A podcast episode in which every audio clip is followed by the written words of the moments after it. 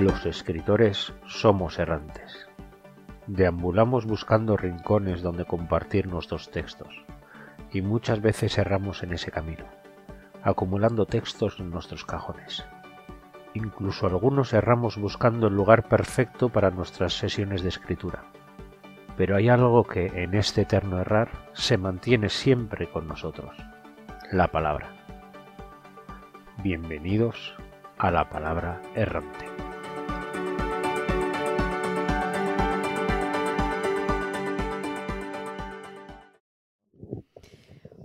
Hola a todas, bienvenidas un día más, una noche más a la palabra errante. Estamos en pleno noviembre y yo sé que llevas preparándote para el nano todo el mes anterior. Has planificado, has pensado en cómo abordar el reto. Si eres mapa, tienes tu escaleta perfectamente desarrollada. Si eres brújula, tal vez tienes tu playlist, aesthetics o alguna otra cosa que hacen los brújula. Y llega el 1 de noviembre. Con el pistoletazo de salida arranca la carrera. Lo sabes muy bien. Tienes que escribir 1.667 palabras al día para conseguir la meta al final del mes. Ya arranca bien, claro que lo haces. Incluso superas la cifra diaria. Algún otro día casi la doblas. Y todo marcha sobre ruedas, porque va a estar avanzada que incluso puedes permitirte bajar un poquito el ritmo algún día. Esas 1.667 palabras las cumples cada uno de los días de noviembre y así, al final, acabas con un borrador de más de 50.000 palabras. ¿O no? Porque en redes sociales todo se ve precioso, pero pocas veces tiene que ver con la realidad. Puede arrancar noviembre y que no tengas claro qué quieres escribir.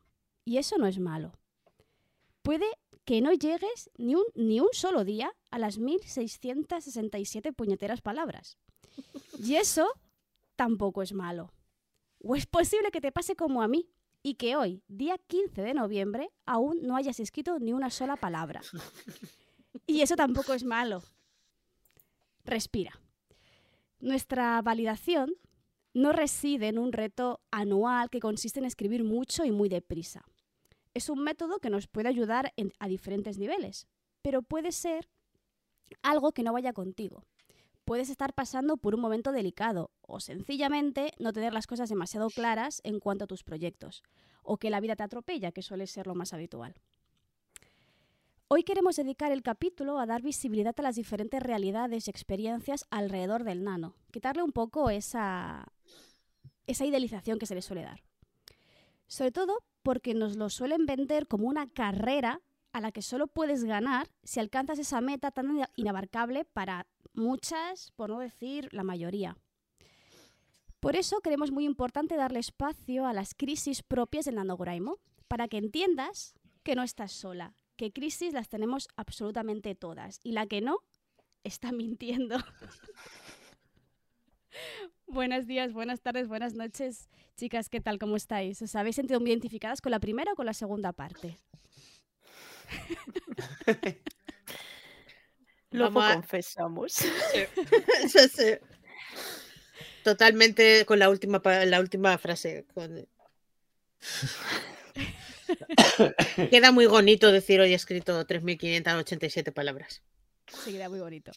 Hmm. Vale, eh, no rompamos la rutina, que a mí se me da muy bien hacer eso. Así que primero empecemos saludando a las, a las compis. Hola, buenos días, buenas tardes, buenas noches, Rebeca. Hola, buenos días, buenas tardes, buenas noches. Aquí estamos. No he cogido el. Para variar, a mí también se me da muy bien la rutina. No he cogido el libro. Eh, eh, no me acuerdo cómo se llama la novela que estoy leyendo. Nos llamamos divulgadores literarios. Estoy leyendo un libro que tiene páginas y palabras. Medio juego, calla. Que no ah, vale. Ah, sí, de Ray Kay, ¿no? Esta, esta, es mi pila dependiente, sí. Y de momento pinta muy, muy bien. Sí, tiene muy buena pinta. Además, creo que está traducido también por pues Jesús Cañadas. Eh, son dos hermanos que no saben que son. Bueno, es un, un tío que quiere pues lo típico que quiere conquistar el mundo. Y. que no se levanta así un día. Mm, a través de dos niños concebidos a propósito y que son separados y criados en claro, Estados Unidos, uno en cada parte del país. Y, y se tienen que encontrar, claro, porque si no, no habría novela. Vamos, tú Austin y yo California, ¿no? Eh, sí. y, entonces se desata el apocalipsis o algo cuando se juntan en el campamento. ¿Algún otro libro que no recuerdes que estás leyendo? Eh, mm, creo que no. creo que no. Vale. Bueno, transmite mucha confianza. Y buenas noches, Aritz, ¿qué tal? Hola, buenos días, buenas tardes, buenas noches. Pues yo sí me acuerdo de traer el libro. Bueno, tengo dos, uno está en el iPad, entonces no, o sea, en, el iPad, en la tablet y no, y no lo enseño porque nunca se ve en la pantalla. Pero es eh, la ciudad, la ciudad de, la de China Miville, que tenía ganas de leerlo, es uno de los que no había leído suyo, y además, porque para el proyecto que estoy haciendo ahora, él está escrito en primera persona. Y entonces ayuda el ver cómo escribe alguien tan grande como China para, para coger truquillos de cómo expresarse, cómo contar cosas. Y en no ficción, en el 42, compré este libro que acabo de empezarlo, que tiene buena pinta, que se llama Ciudad Pánico, Morfología Urbana del Horror. Sí, todo alegre y maravilloso. sí, es todo cozy. Y es una serie, como una especie de antología de artículos sobre eh, distintas visiones de la, del terror eh, en la ciudad.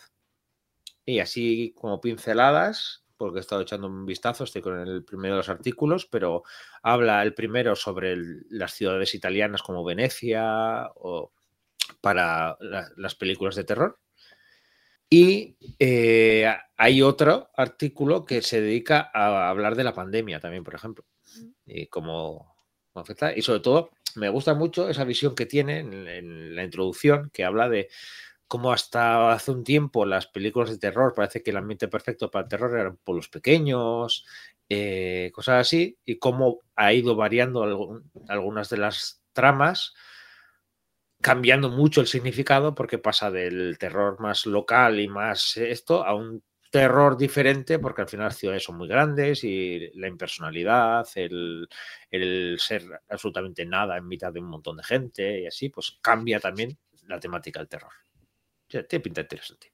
Sí, sí, sí, tiene pinta. Y buenos días, buenas tardes y buenas noches, Laura. Hola, buenos días, buenas tardes, buenas noches. Pues yo estoy con dos libritos. El primero eh, que lo tengo en el ebook es el de Cielo hendido de Raquel Arbeteta de Ediciones Freya, que estamos en los últimos días para conseguir los ebooks de Freya, que van a cerrar a, final de mes, así que si no se han conseguido los libros en liquidación, siempre nos quedarán los ebooks. Y yo este lo tenía desde hacía un tiempo y me lo quería leer. Está interesante, pero eso es como muy cozy, muy relajado. Es de un choque de culturas de un alienígena que va a la Tierra a investigar cómo se comportan los humanos para ver si los pueden conquistar después de que em, ha habido como casi un apocalipsis en la Tierra, casi no quedan humanos. Está la Tierra pues moribunda por temas de cambio climático, basura en el mar y tal. Y la parte... Oh, Dios mío, no. Sí, nos ha quedado. Se ha quedado así. Hasta ahora lo que he contado, Kotzi, Kotzi no sonaba mucho, la verdad. El apocalipsis ese, que no hay casi humanos y ahí vienen extraterrestres a, conquistarnos, la verdad que no me sonaba muy Kotzi, pero bueno. También hay que ver lo que considera Kotzi Laura. También, ¿verdad? Espera, a ver si vuelve. ¡Vuelve! Eh, mientras no haya un genocidio, es Kotzi. Básicamente las caricias con espadas, pues ya sabes. Sí, eh, sí es lo que tiene. No, vamos a empezar a hablar de cuéntanos... y de, y de, guerras, de sables y cosas así. Yo no traigo de, mientras, de mientras vuelve, yo no tengo nada nuevo. Sigo leyendo Guido en la novena, 150 eh, eh, páginas, no ha pasado nada. Ya, eso Hola Laura. ¿Has vuelto? ¿Has vuelto? He vuelto y me voy a ir seguramente pues en algún otro momento. Bueno. No sé dónde me he quedado, que, que, estaba tan cozy que, que, estabas contando que el mundo no existe prácticamente, que la humanidad está hecha una mierda y sí, es todo eso. Correcto. Pero la gente que queda, eh, esta historia no está narrada, digamos, desde, por ejemplo, Estados Unidos, sino ah, que es más una zona así de, de, Centroamérica, como muy selva, muy tropical, bestia, así por ahí. Y está muy guay porque es otro ambiente distinto y se ve como algo más indígena y a la vez moribundo. Yo estoy todavía por descubrir dónde está el coche. Está el Bueno, coche. Indígenas moribundos en una tierra a punto Uh. de morir, llena de plásticos y mierdas, con unos extraterrestres que quieren invadirnos. Ojo, que morir también puede ser cozy, que yo me leí en la puerta tr- tras los susurros, que va sobre alguien que se muere y tiene que, que aceptar su muerte, y es una, una novela muy cozy. Es- No está sé, catalogado no como sé cozy si es cozy cozy, pero yo qué sé, es como muy relajado, muy tranquilo, muy de hablar. No sé, me yo está que- gustando, aunque no Se- esperaba que fuera a ser eso. Se, se nos va de las manos el cozy, ¿eh? Ujú. Ahora Y todo va a ser luego por- cozy. Por otro lado, estoy con audiolibro, que, que es She Who Became the Sun. Mm. No se va a ver, pero bueno, es este. En español sí que está traducido la primera parte, la segunda parte de la biología creo que todavía no, porque ha salido hace poco en inglés y es de Shelley Parker Chan. Y es de una chica, empieza con una chica siendo muy pequeñita, no sé si tiene seis o siete años, que vive en una villa con, con su padre y su hermano. Su hermano como que les han dicho, por el nombre que tiene y por lo que le dice un adivino, que está destinado a la grandeza, que pues va a hacer muchas grandes cosas, pero llegan unos asaltadores a su pueblo y, se cargan al padre y al día siguiente el hijo de se muere de pena, se deja morir. Ah, Muy bien. También, también muy cozy. Este no es cozy. Yo, yo iba, iba a preguntar a la grandeza, a la grandeza o a la grandeza, a la grandeza. Pues eh, nunca lo sabremos. Pero lo que pasa es que esta chica, ella eh, dice, mi hermano es un cobarde, está muerto por vago, y si él no va a estar destinado a la grandeza, yo voy a, voy a ocupar su lugar. Y entonces es toda la movida de, de esta niña eh, creciendo y haciéndose pasar por su hermano. Ah, Y Mulan. está ambientado en, me parece que era en la China, pues predinastías, eh, con las guerras contra los mongoles y está, va a llegar el príncipe prometido que devolverá pues, a, a sus pueblos a, a no morirse de hambre. y está muy interesante, pero el problema que tengo con los audiolibros en inglés, con nombres que no son los acostumbrados, porque en inglés me cuesta pillarlos, no tengo ni idea de cómo se escriben, pero es que si encima están inspirados en nombres chinos, todavía me cuesta más porque distinguir las sílabas es complicadísimo. Hombre, Y digo, yo necesito aquí el chuletario para tener los nombres delante, que es que no me entero. O sea, no sé decirte cómo se llama la gente, pero si oigo el sonido sé identificar quién es quién. Y no te dio a pensar que si era una China pre-dinastías, que igual los nombres no serían Manolo y, y Sí, Roberto. sí, sí, o sea, lo tenía claro, pero qué shock Pero- cultural sería que se llamaran Manolo, Roberto. Manolo. ¡Caco! Manolo el del bombo aquí yendo a por los mongoles. Bueno, que ya me he está. metido en leche. Ya está, ya está. Vale, Pues yo me Ay. estoy leyendo, ah, continúo con Guido en la novena, está siendo un poco tedioso. Voy por la 150 y lo que ha hecho es muchas flexiones de momento. O sea, Eso cuenta como hacer cosas. Y ahora le he dejado justo que se está dando de porrazos con alguien. Que dices, bueno, pues ok, al menos se pega con gente, pero es como que no, no sé aún el conflicto de la novela. Y, y Rebeca debería, debería estar ya presentado, porque ya ha pasado el 25% de la novela. Yo ya estoy en modo, en modo Rebequil. y mientras tanto, Aquí, ya- aquí ya te avisamos de que iba lento. El inicio Sí. iba lento. Luego de repente pega un acelerón, pero iba lento el inicio. bueno, yo voy a En a el, ver qué. en el grupo de lectura ya dejamos clarísima nuestra opinión al respecto. Eh, sí, yo creo que tanto a Gideon como a toda la novena, yo creo que le pito un poco los oídos, sí. Claro, yo solo leí al principio, luego el, el- el grupo lo, lo silencié para no comerme spoilers, pero es que sí que recuerdo, sí, sí que me suena lo, lo típico de va muy lento, va burro, no sé qué. Pero bueno, y me estoy continuando nada de, de Carmen Laforet, que lo Laforet. sé que estoy leyendo con, con los críos en clase, bueno, ahora estamos leyendo cada uno en su casa y ya que soy la profe, pues tengo que ir yo al ritmo que yo he marcado y me está siendo di- complicado. Eso es lo que se llama una lectura conjunta. Sí, No nada. exactamente. Tenemos el examen a final de mes y bueno, ahí estamos. Me estoy leyendo un capítulo yo al día para tirar y... Es que claro, yo esto me lo leí hace pues casi 15 años. Entonces ya no me acuerdo qué pasas. Me acuerdo de las cosas importantes, pero no de los detallitos. Y hay muchos detallitos. Ahí estamos. Lo que sí que, es, lo que, sí que me, leí- eh, me escuché es el de Puedes llamarme espátula, Ah, que me voló. O sea, escuché ese, ese audiolibro mientras estaba haciendo yozas. Empezó y terminó, me refiero. Sí, Hice la masa, el relleno y todo. O sea, te, te tarda un rato, porque las tardan dos orillas y es lo que dura el audiolibro. Y dije, mira, ahora- ahora espátula para mí es yo- yozas. ay, qué maravillosas. Qué Ahí está muy bien. Y la bruja, qué, Y- qué buena bruja es. Sí. Vale, y hablemos un poco de las, de las nanocrisis, porque una de las cosas que siempre, que siempre sucede cuando llega al nano es que obviamente mucha gente que cuando cumple sus objetivos lo va anunciando por redes, va mostrando o los pantallazos del nano o del Excel o de lo que sea, ¿no? Eh, y claro, lo que la gente percibe, esto, esto es lo que pasa eh, en cualquier red social, tú solo ves lo que la gente quiere mostrar. ¿Y qué te va a mostrar? Hoy, hoy he hecho cero palabras, no, te va a mostrar. Hoy he hecho 2.500 y tú, y tú ahí con tu, con tu borrador, hablo de mí, con mi borrador en blanco pensando, bueno, nada, yo estoy, estoy escaletando.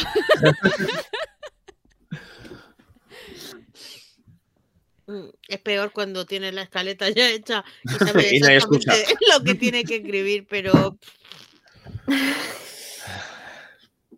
Yo voy un poquito más lento de lo que esperaba, pero por lo menos voy bien.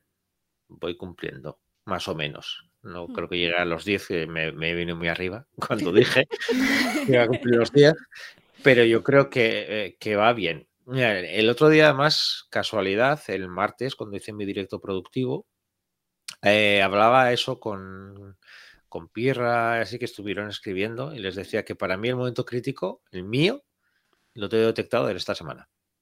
¿Mm? Sí, porque suele ser, eh, las dos primeras semanas voy con energía.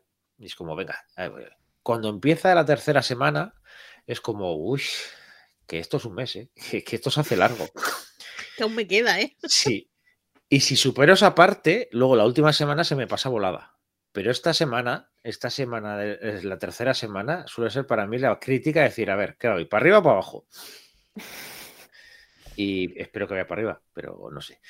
Pero ya digo, para mí es, eh, la clave es esta semana. ¿Vosotras conseguís escribir todos los días o prácticamente todos los días? No. Sí.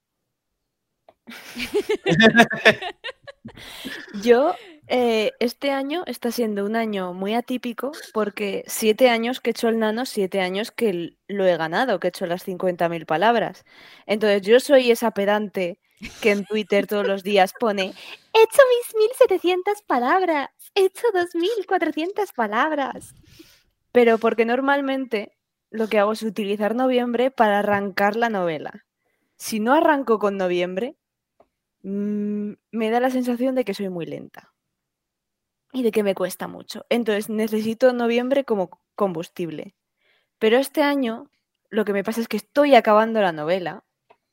Llevo ya septiembre y octubre escribiendo prácticamente todos los días de hacer 30.000 palabras en septiembre, 25.000 palabras en, en octubre y decir, no me quedan 50.000 para acabar, porque entonces me mato, mato. Y lo que quiero es acabar y acabar tranquila. O sea, no puedo ir con prisas, no puedo ir con el, tengo que hacer las 1.700 palabras cada día. Y me he puesto de objetivo, seis puntitos, hacer 30.000 palabras, más o menos lo que había estado haciendo estos meses atrás.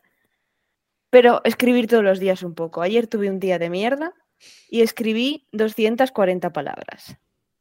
Pero escribí cero. 240 palabras, o sea, con la legaña colgando. Antes de echarme a, a dormir conseguí hacer eso. Entonces, es el. Para mí es el mes de escribir todos los días. Los meses anteriores, si un día, pues, eso, estoy con la legaña colgando, digo, puedo irme a la cama, no pasa nada. Pero en noviembre es escribir todos los días. Y este año me me he perdonado a mí misma y no voy a hacer 50.000 palabras. Me está costando mentalizarme de no vas a hacer el NaNoWriMo, no te mates, pero es que prefiero acabar bien y tranquila y acabar. Y ya está. Sí. Pero claro, tú, en tu caso, Laura, tú llevas siete años cada año ganando un nano. O sea, me refiero, estamos hablando de alguien que tiene eh, automatizada una rutina, un, eh, una forma de trabajar, una prioridad que, que, por ejemplo, no es la mía. No, ni la mía. Claro, entonces tú estás como muy, muy centrada en Es, es, eso. es muy, muy admirable, ¿eh? Por muy loable, sí, sí. Quiero decir, mm, ojalá me pudiera yo sentar. Porque esto, al final, el nano no es una competición. O sea, estás luchando contra, contra ti mismo. Ti Mm. mismo. Eh, a mí lo que me cuesta es sentarme todos los días y me venzo, me, me estoy ganando, ¿no? O sea, no, me gano. En- en- está bien porque ganas en cualquier caso, pero, pero no estoy ganando hacia el lado que debería. Porque, eh, bueno, es complicado para mí. y Yo cuando más productiva soy es cuando no tengo otra cosa que hacer. Pues estoy en vacaciones o estoy, yo qué sé. Y mm, me siento en el, con todo el día por delante y pues tiro. Yo el cap- Pero El cap de, juli, de junio, ahí soy la ama. Pero de julio, claro, claro. dos semanas antes de evaluaciones, pues no. el, el mes de agosto, que yo qué sé, pero, pero ahora entre el me levanto muy temprano, dice la canción, para ir a trabajar, no, y luego no soy persona, no, luego los niños para aquí para allá, es difícil, me es difícil sacar un ratito, y cuando lo saco, pues no me apetece una mierda, las cosas como son, me apetece mucho más dejar el cerebro en blanco, o sea, descansar viendo los gemelos estos que reforman casas y ya está. Llevo 10 días, o sea, arranqué muy bien porque eh, yo me había propuesto hacer 15.000 palabras en todo el nano, que son tres, eh, tres puntos, ¿no? Sí. Y arranqué muy bien, hice 5.000 palabras en 5 días. Y yo ahí iba, "Uh, lo voy a petar.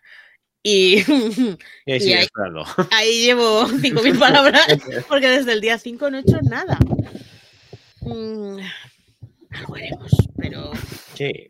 pero yo tengo mi escaleta hecha, yo sé lo que tengo que hacer y me siento delante de abro, abro el- Word y el Scrivener ahí y me lo miro y miro uno y miro el otro y miro uno y miro el otro y Te digo, va a "Me- dar tortícolis como mires tanto así en plan partido de tenis. lo peor es que digo, me voy a ver la tele y cierro y me voy.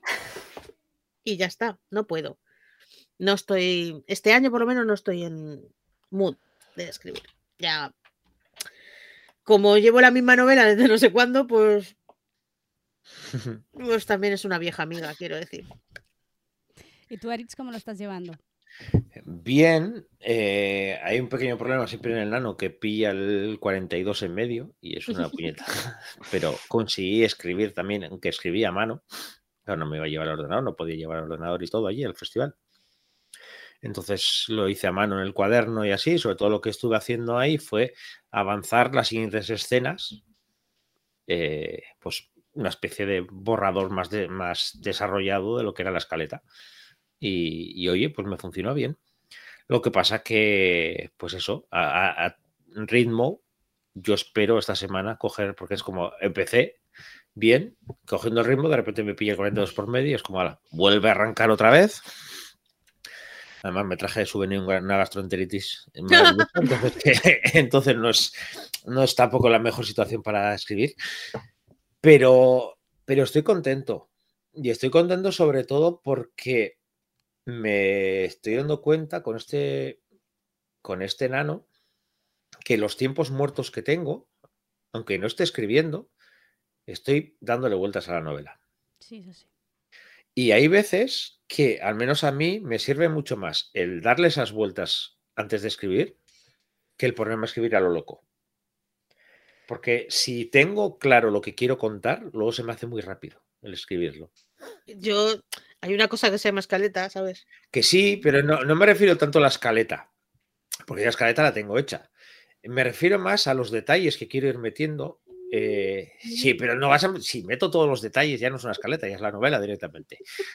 o sea, por ejemplo, eh, pues en el punto en el que estoy ahora, con, con, las protagonistas ahí abajo, lo que se está contando y todo eso, pues darle los detalles, el, el darle el aroma que quiero darle a la historia, el darle. Eso es lo que le, estoy, le doy dando vueltas mientras no estoy escribiendo.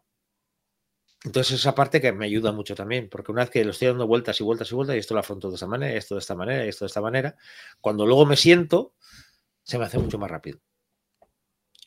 Porque eh, esa parte yo no era de escaleta detallada hasta el último detalle, que es lo que va a ocurrir aquí, era una escaleta más, más general, sí, con los personajes, con lo que quería contar y todo eso, pero eh, a nivel de escritura y sobre todo como es una novela muy especial, está muy personal por todo el tema de que ella es ciega y todas las sensaciones que quiero ir metiendo en la novela, eh, me está ayudando eso y me está ayudando leer también otras novelas en las que se, me, se meten distintos sentidos del olfato, del gusto, aunque no tenga por qué ser ciegos, pero también el cómo meter todo eso. Mm. Porque al principio cuando cogía me, me, me sonaba un poco falso, como que no controlaba bien el poner demasiado el foco en algo, dices, eh, se nota que eres uno que no es ciego y que, intentas hacer como que lo eres. Y, y, eso, intentar hasta que he conseguido dar el punto de ella cómo funciona, cómo funciona y qué, qué detecta en cada sitio, que hasta que he conseguido ese punto natural para ella, me costaba escribirlo. Y de eso le he dado muchísimas vueltas sin escribirlo. Ver, claro, si estoy todo el rato poniendo el foco y está todo el rato atenta a lo que ocurre alrededor y todo eso, tiene que ser agotador. Nosotros también estamos en una sala y no estás pensando ni mirando todo el rato, ni estás, pues estar en Babia, pues ella también puede estar en Babia. Pero parece que siempre tenía que estar alerta, que, que, que oía, que, que veía, que, que, que, sentía, que dices, y era agotador la pobre la, dejaba, llegaba la noche y la pobre se quedaba muerta. encima la noche, como además pasaba muchas cosas también, era como cuando descansa esta pobre muchacha. Y, me ha costado coger este tono que no sea excesivamente cargante, sobre todo porque, claro, si empiezo muy cargante y es una novela que va increciendo, al final, ¿qué va a ser? O sea, la pobre directamente dice, mátame porque yo no quiero seguir así. Por Dios, el monstruo este que me lleve ya. te va a poner el meme este del Teletubby ahí en una esquina diciendo, por favor, elige, Diosito, elige ya otro guerrero. Sí, por eso, pero, pero me da cuenta que eso, que, que este nano, así como ha habido nanos que estaban más práctico en, la escritura, en el sentido que estaba más activo escribiendo. Este enano estoy más enfocado en la novela. Mm. Aunque suene raro. Aunque suene raro de que, claro, si escribes menos estás más enfocado, pues en mi caso sí. En mi caso. No, a mí eh, yo llevo 10 días sin escribir, pero tengo que deciros que he corregido un agujero que tenía importante. Por, por eso, porque le das vueltas, porque yo pienso en escribir cuando estoy currando, que es cuando no debo. Pues claro, no, no procede. Pero entonces se te ocurren cosas. Mm. A mí me pasa que mm, este martes hice mi directo productivo y no llevaba escribiendo desde el anterior directo productivo. Entonces, en toda esta semana que no estuve haciendo nada, además de tener mil movidas que tener que gestionar, aprovechaba los momentos huecos para ir pensando. No tenía un agujero de guion y era, ¿cómo lo soluciono? ¿Cómo lo soluciono? Llegó el martes y en los dos bloques acabé la escaleta y me faltaba, la, me faltaba media escaleta. O sea, hice en un día lo que había tardado dos, dos semanas. O sea, es... Pero porque muchas veces el proceso está antes y luego al final es plasmarlo en un papel. El problema solo es que cuando lo plasmas en el papel te das cuenta que tampoco funciona. Entonces ya lo molió. Esas también cosas, cosas que pasan. Pero... Pero eso es un problema del tú del futuro, que es un concepto que me encanta. Sí. Ya, se, encontrará con el merder cuando lo tengas, pero primero termínalo. hablando, hablando de eso, eh, viendo un poco los datos de la gente que está escribiendo y todo eso en el grupo, la que está disparada es Mar, que es, vamos, es que no es disparada, es que esta mujer no para de escribir. Va a hacer dos nanos esta señora.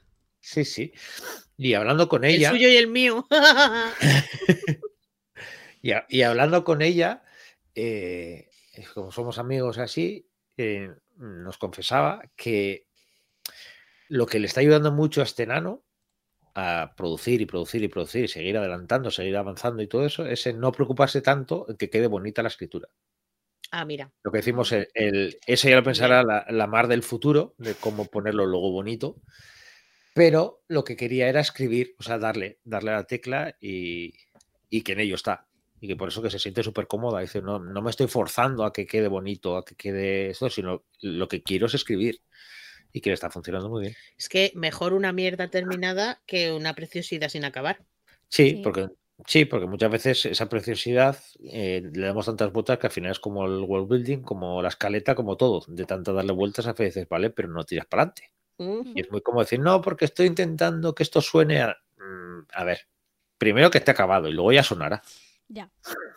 Porque Claro, si no. el, el nano, dentro de, de lo que es, bueno, últimamente, no sé si, bueno, como que tiene mucho resueno, entonces mucha más gente que antes se apunta a hacerlo, que, claro, se vende como escribe una novela en un mes, ¿vale? Que no es así, porque tú lo que acabas es un borrador de 50.000 palabras, si acabas, y es un borrador. Y ahí, a mí, por ejemplo, no, no acabaría la historia, tendría que ser un poco como, no tanto, pero necesito alargarlo un hay- poco.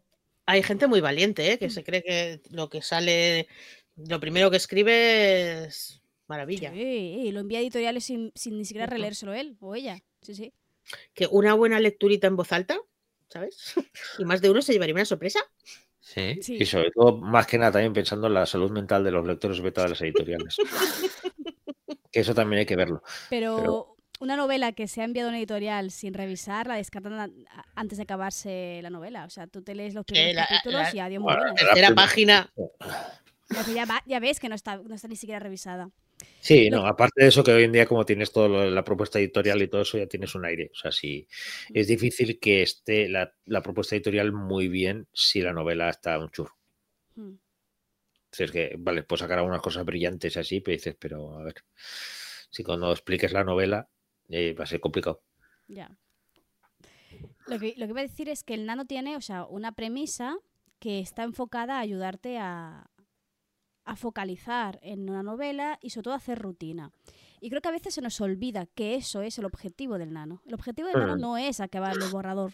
El objetivo del nano es eh, dedicar un mes a centrarte en la escritura, hacer rutina, sea todos los días o sea simplemente todos los domingos. Eso también es una rutina. Y, y a veces como que la gente confunde conceptos. Además de que últimamente siento que la gente lo quiere tener todo ya para allá, acabado, publicado y con serie en Netflix. ¿No? Es como, es como pim pam pum, ¿no? No, no hace falta Sí. nada más. No hace falta ni que lo revisen, ni dejarlo en el cajón durante uno o dos años. ¿Sabes lo que quiero decir? O meses, lo que sea. Sí, es sí. como que todo automático, todo ya. Lo voy a acabar, lo voy a publicar. ¿no? Y a veces eso genera estas crisis. Tú, tú em, comentas en un grupo que una novela puedes tardar en escribirla en total, desde que empiezas el primer borrador hasta que sale publicada, tres años y la gente lo flipa. Lo flipa muchísimo. Hmm. Es como, "Ah, ¿y para eso tanto esfuerzo? Pues sí. Claro. Además que cuanto más escribes, se supone que más aprendes. Entonces reduces un poco ese tiempo y cuando ya has escrito 20 novelas, pues la 21, pues igual si la sacas, sí que te la puedes sacar en un año. Porque ya has aprendido, ya has gestionado, tiene, o tienes un equipo detrás, o yo qué sé. A la ¿No? 21 ya eres Stephen King y tienes, tú escribes una novela cada tres meses y tienes quien te la corrige. Bueno, sí. A ver, 21 novelas, no he dicho 21 bue- novelas buenas, he dicho 21 novelas. Yo tampoco. Bueno, en Stephen King tampoco, ¿eh? Que hay una, hay una transición ahí que habría que analizarlo psicológicamente al Stephen King. de ¿Cómo puede ser que durante sus adicciones escribía medianamente bien? Luego tuvo una época en la que dices, madre de Dios, ¿qué hiciste? Estar sobrio. Sí, sí, pero llevaba, lo llevaba muy mal, ¿eh? El estar sobre. Tenía que rehacer conexiones neuronales. Eso va a ser. Pero sí, a mí sí me pasa, por ejemplo, eh, con lo que decís, que cada vez más ves eso y dices, mira, que tienes el nano y luego eh, al mes siguiente lo mandas a editorial. Sí, Incluso editoriales que hemos visto que han alargado el periodo de, Me, me de parece recepción, un de error. recepción de manuscritos para que la gente les mande las cosas que ha escrito en el nano. Y digo, lo que has escrito en el nano es imposible que esté bien. no, claro, es que es imposible. Imposible, o sea, ese es el primer O Igual borrador. España, perdonadme un momento, pero igual España está llena de genios literarios. Que... Eh, hablemos del planeta. Ah, eh, dejadme la cuña publicitaria, que es que en el directo de este jueves voy a estar leyendo la muestra gratuita del segundo, o el- no, del- uno de los premios que está disponible, El finalista, ¿no? El... del finalista, que es una algo relacionado con griegos y Ah, tal. sí, o- con ¿vale? Alejandro Más, ¿no? Ese. Eh, me he leído la primera página y es, o sea, Espectacular, ¿no? Sí, sí. sí, o sea, no, no, no seáis tan críticas con vosotras mismas. Este No, señor no. ha Ha llegado sido hasta ahí. finalista del planeta. Y Sí. venderá un montón de churros, un montón de churros, solo por la etiquetita de finalista del planeta. Hay que ver ese señor a quien conoce de. Bueno, Hombre. es- este señor es, es hijo de, sobrino de, amigo de y está padrinado por, o sea, no, no me lo estoy inventando. Pues lo mismo que la ganadora, Sí. básicamente. Y por cierto, ¿habéis leído la crítica del país? Sí. No. Hace tiempo que no veía destruir una novela de tal manera, pero sin ninguna concesión. O sea, eso ha ido a, Es que me- a hacer me ha dado- sangre. Hasta curiosidad. A mí también. He dicho, yo ahora quiero leerla. Pues escucharme, a lo mejor él está haciendo publicidad. No, no, ha hecho sangre, pero metiendo a, los, a la gente del tribunal, a todos, diciendo Sí. cómo han podido dejar pasar eso. A mí me llamaba la atención eso de que cuando publican los finalistas, luego la novela ganadora no está entre los finalistas. Por patatas. Volvemos al, volvemos al nano, porque seguramente ellos no hayan hecho esa novela del nano. A lo mejor Bueno, sí. que a lo mejor sí que la han escrito en el nano y la han mandado directamente al premio Planeta sin corregirla después. Sí, Puede ser, puede ser. eso va a ser, sí. Claro. Ah, Que, que a lo mejor alguien la ha escrito en el nano, eso también puede ser. sí. Sí, porque hay una de las cosas que más me que Alguien, ellos, ¿no? alguien. que hay algo que más me fascina de este tipo de premios, y ya volvemos al nano, ¿eh? pero es cómo puede ser que presenten el premio Planeta, se supone que nadie sabe que va a ser el premio Planeta, y se publica igual a las dos semanas. Y es un, se supone que será un borrador de una novela que luego tendrá que pasar por corrección, maquetación, todo eso. Y yo ya estoy viendo en la calle. Hoy, hoy he ido a la biblioteca y estaba la finalista, la que vas a leer tú en las primeras páginas gratuitas, estaba en mi biblioteca. Y digo, ¿cómo puede ser? ¿Me se hace nada? Eres muy inocente, Aritz. Sí, sí. Yo, yo- Yo, soy sinceram- cándido. para empezar, dudo mucho que ciudades grandes estén empleando correctores, de verdad. Y no solo Yo Google. Os, Ay, os voy a hacer una, una pregunta solo. El año que ganó esa señora que no existe, que La que esa no señora mola. que son tres, que es una itrina, em, si no se sabe, ¿por qué estaban allí los tres? Y si, y si no se sabe por qué casualmente subieron el premio y, y muchas cosas. Y, y sobre todo lo que más rabia me da, y ahora que se sabe por qué se sigue llamando Carmen Mola. Que se, se tendría que llamar Carmen, no mola. Es que es como decir, a ver, si ya sabemos quiénes sois, ¿por qué seguís poniendo Carmen Mola? Redirijo la conversación hacia el nano. Sí. Segundo Es que nos intento. vamos, nos vamos, nos vamos. Eh, no sé qué estaba diciendo. Ah, sí. Que el nano es eso, es, es, es práctica, rutina, ¿no? Y que hay gente que se piensa que sí, voy a acabar una novela, la voy a publicar, en diciembre voy a empezar la segunda. Nosotras tenemos el reto del- de este año, que es dedicar tres meses, uno a planificar, otro a escribir y otro a corregir, que a mí ya me parece demasiado poco tiempo, que hay gente que se cree que lo puedo hacer todo en uno. Bueno, se cree, me refiero, se salta las fases, ¿no? Pero y Sí, yo creo que esa, esa visualización de la, de la tarea de escribir, que es tan irreal, es lo que genera la frustración en mucha gente. Porque dice, hostia, es que estamos a día 15 y yo aún no tengo la mitad de mi super mega novela que va, me va a petar en Netflix. Porque vamos a hacer una serie, obviamente, ¿no? Entonces, a veces es cuestión de darle un poco de, de un punto de vista más realista. Yo el otro día en el directo de Pirra, creo, me preguntó qué tal, cómo, cómo va el nano. Y yo le respondí, le dije, muy bien, estoy en una crisis existencial de la vida, pero de chill. O sea, Muy Porque cozy todo. estoy en la en tía Loli, fatal, gracias. Exactamente. Muy estoy fan, en una fan. crisis, soy consciente que estoy en una crisis, lo estoy gestionando, permitiéndome estar en crisis. Por eso digo que estoy de chill. Porque es lo que tienes que hacer. O sea, oh Dios mío, es que no voy a ganar el nano. Yo ya tengo una escaleta hecha, yo ya he ganado. Es que, eh, vuelvo a decir lo de antes, la competición es contigo misma. Mm. Eh, tú verás lo que te pegas a ti misma de leches. Mm, No necesariamente, no, no eres peor persona, ni te merece, ni va a morir un gatito si no haces 1700 palabras cada día. ¿No? Yo lo siento así. Pero no. no, pero, pero sí es verdad además que, claro, ponemos el foco además en el nano. Ganar el nano es llegar a 50.000.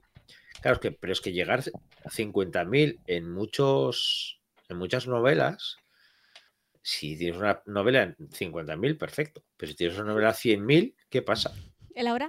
Si tienes una novela de 253.000 palabras. Eso no es una novela, eso es la Biblia en versión extendida. Eso Que es obviamente van a ser más. eso es como las películas Laura de- Sanderson. de, de Director's Cut que duran tres horas más de lo que era la película, pues exactamente sí. lo mismo, pero en novela. Pero es eso, al final piensas y dices, ostras, ganar el nano, y dices, gana el nano y, publico la novela. Ya, si tienes 50.000 y ni así. Pero es que muchas veces que esto simplemente es lo que decís, una rutina para seguir tirando con la novela, para acabarla o para empezarla, para coger ritmo y seguir con ella. Claro. Que, no, que acabarla, se, la acabarás cuando la acabes. O Y- acabará y- ya contigo. Bueno, también puede ser. Pero, pero llegar, Jamás, a, jamás. llegar a 50.000 es un reto chulo porque al final es una manera medible para, pues, para picarnos como hacemos nosotras y todo eso, pero que al final cada uno tiene su propio nano. Y el nano de una persona puede ser lo que hacíamos eh, siempre, lo que siempre solemos decir, escribir todos los días. Eso me parece un nano impresionante. Sí. O escribir tres días a la semana o dos días a la semana. Encontrar tu rutina. Por eso, y de repente darte cuenta que escribiendo de esta hora a esta hora que tengo, me puedo permitir escribir, puedo tirar para adelante y estoy a gusto y, con- y contento con lo que está saliendo. Pues me parece la- el mayor descubrimiento que puedes hacer en un nano. La cifra de las 50.000 palabras es arbitraria. Quiero decir, no tiene nada mágico, no tiene. No. Es un- como podían haber elegido 40.000 o 80.000. De hecho, Ujú. la mayoría de las novelas son de 80.000 palabras, no de 50.000. Sí, 50.000 poquitas porque está rondando la- entre noveleta y novela. Pero Estamos claro, para mantener un objetivo 80.000. diario. Tú, no, tranqui- hay más, hay, hay más largas. No te preocupes, que hay más largas. Y luego tenemos a Abercrombie y Sanderson. y- Claro, no te preocupes. No, no pasa nada, todo va bien. que, que ya no sé lo que iba a decir. No, pero Eso, que para mantener un, un objetivo diario asequible, pues en 1667 está muy bien. Se puede hacer. Si ya te pones en 2500 o en 3000, pues lo mismo no. Hola, Monse, no se te oye para variar. no, si está desconectada. Es cosas del directo. ¿Y ahora? ¿Qué tal, Ahora- eh? ahora sí. La tecnología punta que tengo aquí. On, off. Bienvenida. Buenas. Pongo el internet mejor. Así. Dale, donde se enciende. No, pues estábamos hablando de, de lo que supone para cada uno el nano y cómo que ponemos el foco en las 50.000 palabras, pero que el nano, conseguir el nano, para mucha gente es conseguir una rutina. Sí. Y ¿Cómo eso lo para- llevas tú, Monse? Yo lo llevo hoy fatal, ¿vale? Hoy fatal. Equipo Pero-. Sí, hoy mal, mal. Pero es que tengo muchas cosas hoy. Entonces, pero voy haciendo. Mm, estoy. mm, Es que estoy como repasando un borrador que ya tenía y lo estoy haciendo. Lo estoy. Y me lo estoy pasando muy bien. Lo que pasa que Eso- no consigo. Eso es importante. Sí, no consigo llegar al mínimo de palabras que me había propuesto. A veces me paso y a veces mm, me cuesta. ¿Puedo preguntar cuántas te habías propuesto?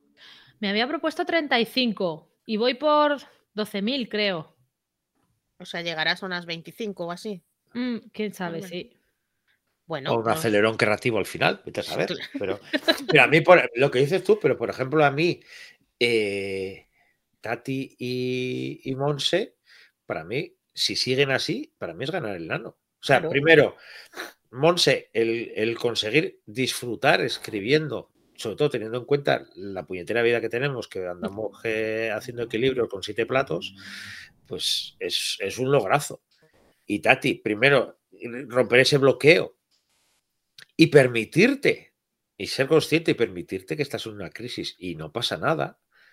Porque una de las peores cosas que hay para mí en el nano es esa presión que nos autoimponemos de decir, tengo que hacerlo, y si esto, la, el castigo, eh, la, eh, la fusta la tenemos aquí, y el cilicio puesto y todo, para decir, es que si no escribo esto, vamos, por mi culpa, por mi culpa, por mi gran culpa. Y dices, a ver, que no, que esto es disfrutar. Otra cosa es que te dedicas a ello, que trabajes de ello y que tengas que producir, porque al final comes de ello. Pero aquí, las cinco que estamos, ninguna de las cinco somos eh, escritores con, consagrados que vendemos no sé cuántos mil ejemplares. Todavía Entonces, no. Todavía, no, exactamente. No, espérate. Yo, yo, me doy un par de años, pero mientras tanto no lo soy. Entonces, si no lo soy, y menos intentar disfrutar de ello. Mira, otra que se ha quedado ahí. Se ha quedado ahí pillada, sí. Bien, no soy la única. claro, yo, por ejemplo. ¿Quién se ha quedado pillada? ¿Tú? ¿Era yo? Sí, que no, que se habéis pillado todos. Sí, claro. claro. Pues se habéis quedado pillados todos y pensaba, mira, se han puesto de acuerdo. Claro, tú eres la, la, señora que va en dirección contraria y dice, ¿qué pasa que hoy todo el mundo va en dirección sí. contraria? sí que era yo, ¿vale? Vale. Claro. Esto va mal hoy. Yo lo que decía, por ejemplo, que eh, yo comparo mucho mi primer nano, que lo hice sola, eh, creyendo que mi primera novela iba directamente a publicar sin pasar por nada. Yo también he sido, prefiero, todos hemos empezado siendo idiotas. No sé, y luego no. creces y, y, cambia, ¿no? Es verdad, No, yo siempre lo digo, no, yo antes era idiota. Entonces, Una gran frase. Cándidos. bueno. Y yo me bloqueé muchísimo. engañados de la vida. Yo me bloqueé muchísimo en plan, buah, es que no soy capaz de escribir una novela en un mes, eso es que no soy digna de ser, yo qué sé, una chorrada inmensa que hasta que no lo vi con perspectiva y me reconcilié con la, con la escritura, fue, fue complicado de gestionar porque, claro, yo veía a todo el mundo eh, escribiendo novelas en noviembre, porque, claro, era lo que yo veía, y decía, yo no soy capaz. Así que me autoproclamaba Nano Rebel. Yo voy a hacer, sale, sale de las narices en el nano. Y oye, a partir de entonces, ahí sí que disfruté los nanos. Y me di cuenta de que mis nanos ocupaban 3-4 meses.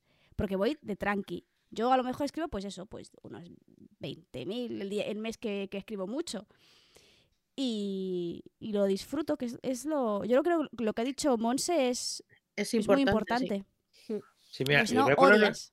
Ah, voy a ¿Lo poner de que os habéis congelado todos? sí, exactamente, sí. Eh, os voy a poner un ejemplo eh, que además viene al caso porque en el 42 le dieron el premio a la mejor novela a, a la de Santiago Ximeno Y comentó que esta novela es fruto del nano. Pero no es que fuera fruto del nano que escribió la novela durante un nano, sino que fue un reto con un amigo que dijo, a ver si casi como esto es de sujeto el cuata, de una nave, como era un barco, una ciudad, un planeta o algo así. Eso, poner cuatro, tres, cuatro premisas e intentar escribir una novela a través de eso. Y dijo que empezó a escribirla y eh, lo guardó en el cajón durante años porque no le encajaba lo que estaba contando con lo que quería contar.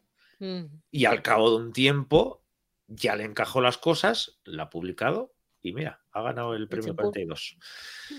Y es eso, y es, no es que decir, no, no, es que tenía que acabarlo en el nano y además publicarlo seguido. Dice, no, Claro. pues requería su proceso, su tiempo, y, y Santiago Ximeno lleva escribiendo muchísimo Es tiempo. que yo eh, veo tanta gente que parte, o sea, el día 1 de noviembre tengo una idea que a lo mejor ni la tengo. Y el 31 de diciembre tengo que tener la novela publicada ya. Sí, sí, Porque para Reyes se la tengo que regalar a la familia. claro. Y, las cuando les dices, oye, perdona, las editoriales trabajan con un año o más O más. de, ca- de calendario editorial, ¿dónde enc- encaja lo tuyo en eso? Y dice, no, no, pues que yo, la mía la van a hacer hueco seguro. Yo, claro. Mm. Sí, sí, una persona que no tiene experiencia y que en un mes ha escrito una novela, eh, te van a publicar y hacer- haciéndote un hueco. Que volvemos un poco a lo que comentabas antes de que hay editoriales que han ampliado el, el plazo. Y a mí eso me parece un error. Y peor Muy para ellas. grande. Sí. Sí. Peor para ellas a porque les va a llegar cada churro que. mm, Con todo el cariño sé. y el amor, ¿eh? Pero que va a ser mierda.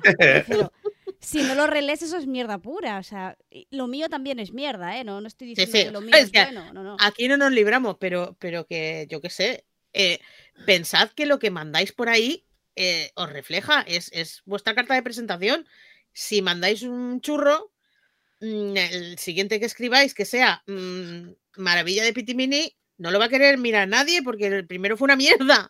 Ah, vas a el libro del vais a churrero. tener la etiqueta de este, menudas mierdas.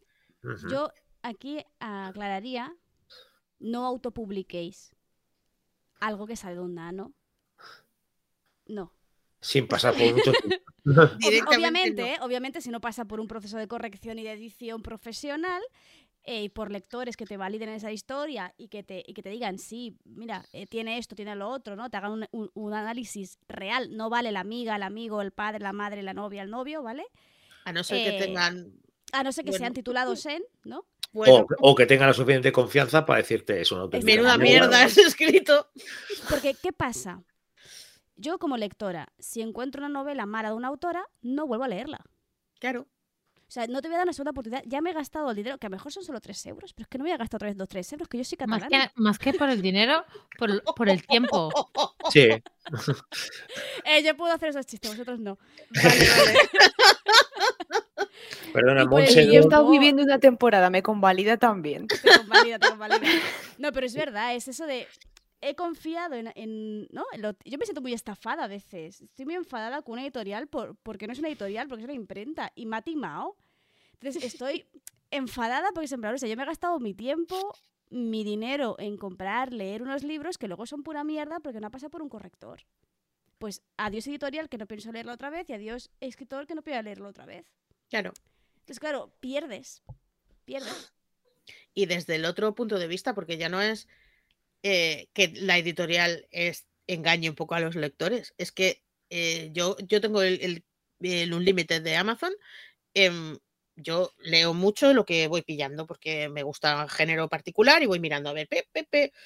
Eh, la inmensa mayoría, la inmensa mayoría de lo que hay en, en, en Unlimited es bazofia pura. ¿Qué pasa? Que eh, no voy a volver a leer eh, el libro que he tenido que dejar a la tercera página. Esa persona ya no la voy a volver a leer nunca más. Aunque gane el planeta pasado mañana. Uh, No volvamos al todo- planeta. vamos a abrir un melón. Vamos a abrir un melón. no, no, lo hemos abierto, abierto. Monse, ya lo hemos Ah, abierto. No, vale. sí, sí. Jo, es que, que me he perdido, no voy a poder hacer un resumen. Te has perdido a Laura congelada. Te has puesto congelada porque te has visto congelada.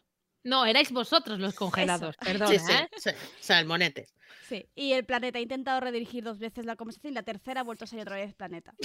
Pero se No puede moderar a esta gente. En- en- Es que yo estoy traumatizada con lo del planeta. Año tras año. En fin. No, Pero volviendo a lo que hablábamos un poco del nano, eh, sí me gustaría saber, ya que estamos aquí hablando de crisis existenciales, de si me- escribir o no escribir, lo que sea, ¿qué hacéis? Por ejemplo, si tenéis un momento que estáis productivas y tenéis un bloqueo. Tenéis un día que de repente no sale y al día siguiente tampoco. ¿Qué hacéis? No me ha pasado, no puedo responder. Ya, es que Laura no, estas cosas Ah, no les que- pasa. A Laura A ver, estas cosas no A mí me está pasando y hay una, una técnica que yo he usado varias veces. Esta vez no, porque, porque es que no estoy en el humor. No tiene, a ver, escribir es muy de aquí y yo esto lo tengo en otros sitios ahora mismo y no. Pero hay, hay una técnica que consiste simplemente en sentarte y empezar a escribir sobre lo que sientes sobre no escribir. Mm, Uy, eso a mí me agobia mucho. me cago en la leche, ahora mismo podría estar escribiendo sobre mi personaje tal, sobre mi personaje cual, porque tal, porque cual, y en vez de eso, pues estoy aquí escribiendo sobre tonterías y mm, a mí me ayuda eso, mm, al final acabas desarrollando, o sea, empiezas a entrar un poco en... Que te da el arranque. Sí, sí, es como que... No es como que cuando te empujan, empujan el coche que no funciona y alguien te da el- algo así. Yo hago A dos mí- cosas dependiendo a- del bloqueo. Ay, Monse. Perdón. Eh, lo primero que hago es, si me siento bloqueada, empiezo haciendo un... O sea, diciendo lo que tiene que pasar. en el- Yo tengo escaleta, ¿vale? Pero hago ver que no la tengo y empiezo escribiendo, en este capítulo, Oriana tiene que pegar a no sé quién. Oriana pega mucho a mucha gente. Eh, además, tiene que pasar esto, esto y lo otro. Y entonces digo, mm, me apetece escribir un, un el diálogo de tal. Y escribo ese diálogo. Entonces, a partir de ahí, a veces, las neuronas conectan y empiezo. Queda un poco churro porque está como el principio ahí esquematizado y luego raro, pero bueno, Tati el futuro ya se arreglará con eso. El, día, siguiente tengo que volver a ese capítulo y revisar lo que está mal puesto. Entonces, así me ayuda a arrancar. Las veces que estoy especialmente espesa porque estoy cansada, porque estoy agobiada y no es tanto un bloqueo creativo como otro tipo de bloqueo, me paro, me hablo, yo me hablo mucho a mí, a mí misma y me digo, a ver, ¿qué quieres estar haciendo ahora? ¿Quieres estar escribiendo? Y si la respuesta es que no, cierro el ordenador y me voy. ¿Cómo te Porque el debo, el debo, el debo escribir. no, no, no. No, es ¿quieres estar escribiendo o prefieres irte a tumbar un rato? Si prefieres irme a, dor- a dormir Sí. porque me siento mal como para hacerlo, me voy. O sea que a veces los, blo- los bloqueos los permito, porque a veces no es creativo, no es cuestión creativa, es cuestión de, a nivel personal, si una semana de mierda y no te apetece escribir. Porque te Sí. toca la escena cookie y dices, es que no estoy cookie, entonces fuera. Claro. Yo a De veces hecho- hago- ¿Ya puedo? Sí, ¿No? sí, Sí. sí. No, no, perdón, pues yo perdón, me perdón, perdón.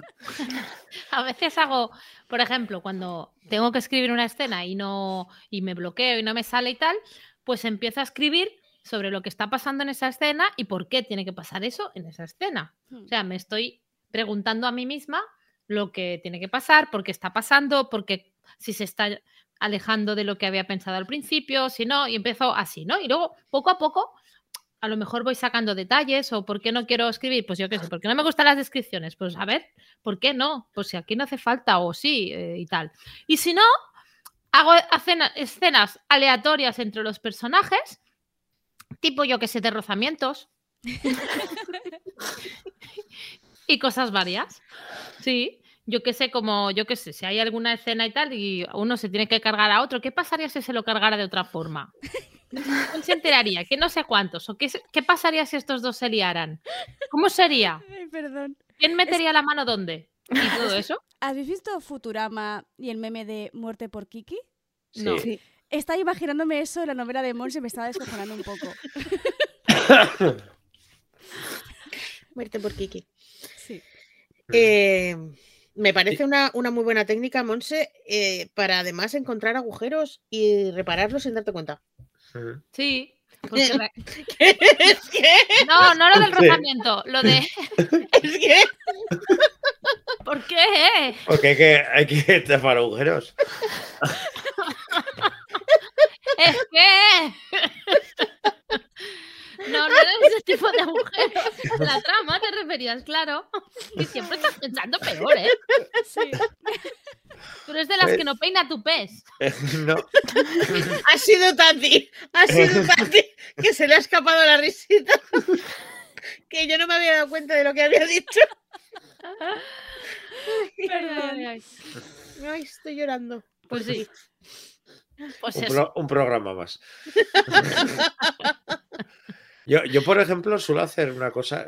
Yo hablo cuando es creativo, ¿eh? no porque no me apetezca o porque no tenga el cuerpo, ¿eh? sino porque cuando es creativo, de esto que estoy intentando una escena y no me sale,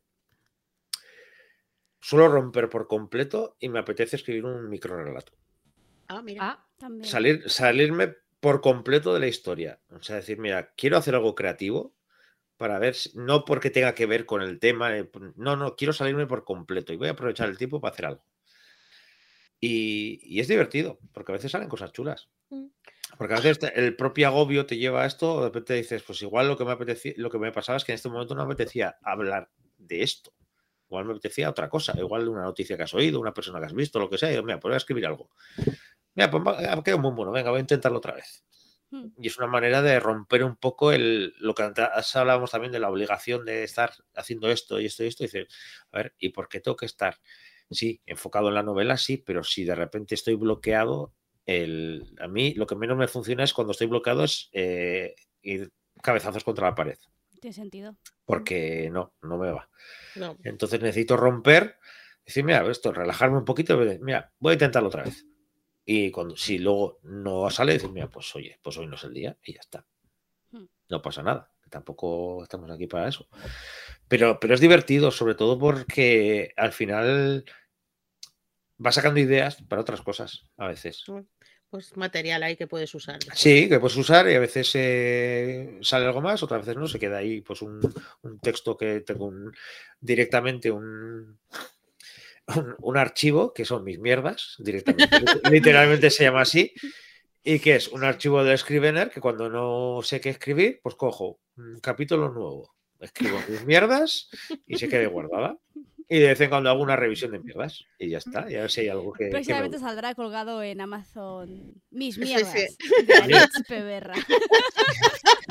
Pues, eh, pues, eh, oye, no es, Y el no emoji mal de la caca ahí que la portada.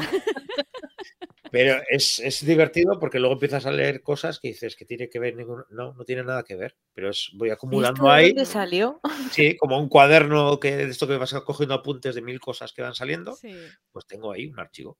A veces yo, leyendo los, los apuntes, a veces las ideas que se te ocurren, pienso eso de, de esto de dónde salió, que teníamos que hacer un, un comentario al lado de eh, contexto.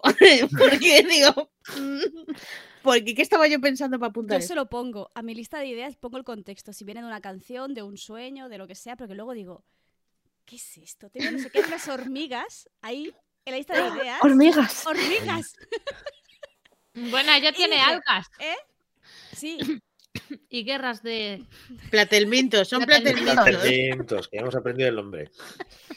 Hoy, por ejemplo, se me ha venido una idea viendo eh, un, un- un momento, una escena que de repente se veía como una serpiente con una araña ¿Mm? juntas. Y he dicho, uy, qué mal rollo.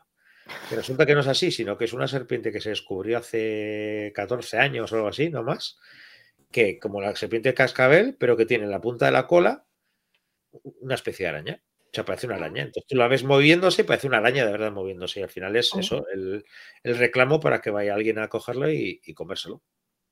Y me ha dado un mal rollo que he dicho, oye, pues mira, eso en grande y depende cómo lo hagas. Eh, eh. Batalla de platelmintos, tío. También. Es lo que yo te digo.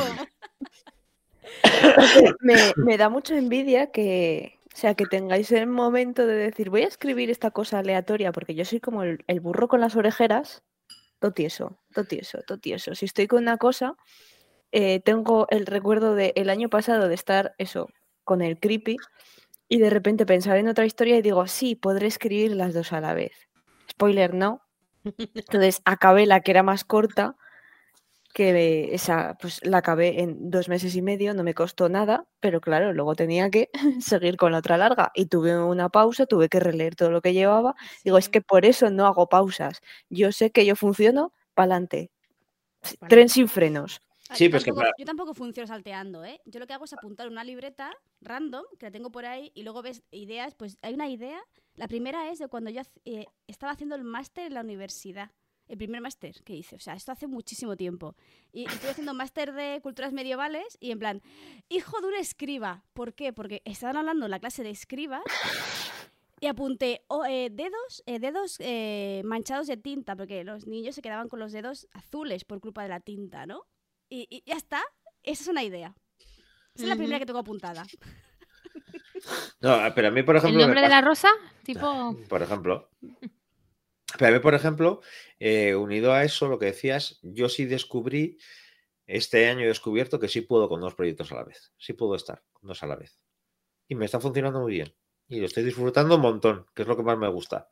Porque son dos, dos momentos muy diferentes y dos temáticas muy diferentes. Aunque tienen su toque oscuro los dos, pero son muy diferentes y estoy en distintas fases también de la escritura. Claro, es que eso, eh, a ver, dos proyectos, ¿no? Yo tengo uno, una especie de, lo llamo mi mi fuga de cerebro. O sea, eh, lo tengo, es, lo tengo en etapa medio escaletado y eh, voy apuntando cosas, voy apuntando cosas, voy desarrollando cosas. No es una novela porque no lo es, no, pero lo será cuando eh, estoy narrando una y apuntando cosas de otra. Y yo, en cambio, estoy con lo- narrando los dos. Y es lo que Ah, me pues está volviendo loco, pero, pero porque estoy con dos ritmos muy diferentes. Aquí estoy muy enfocado en esto y, en cambio, durante todo el año estoy con lo de Alicia. Entonces, estoy, por un lado, tengo la cabeza de un, el reto de las mil palabras al mes con Alicia para ir haciendo ese primer borrador Mm. de la novela. Y por el otro lado, tengo esta que ya estoy detallando muchísimo más. Pero las dos estoy escribiendo y estoy avanzando. Y me parece súper divertido porque hay momentos en los que me encuentro más, más oscuro y más así, y me apetece escribir una. Y hay momentos en los que me que me- lo que me apetece es aventuras, me apetece más esto y escribo la otra. Ah, mira. Y entonces estoy jugando con los dos. Yo es que para eso está la escaleta.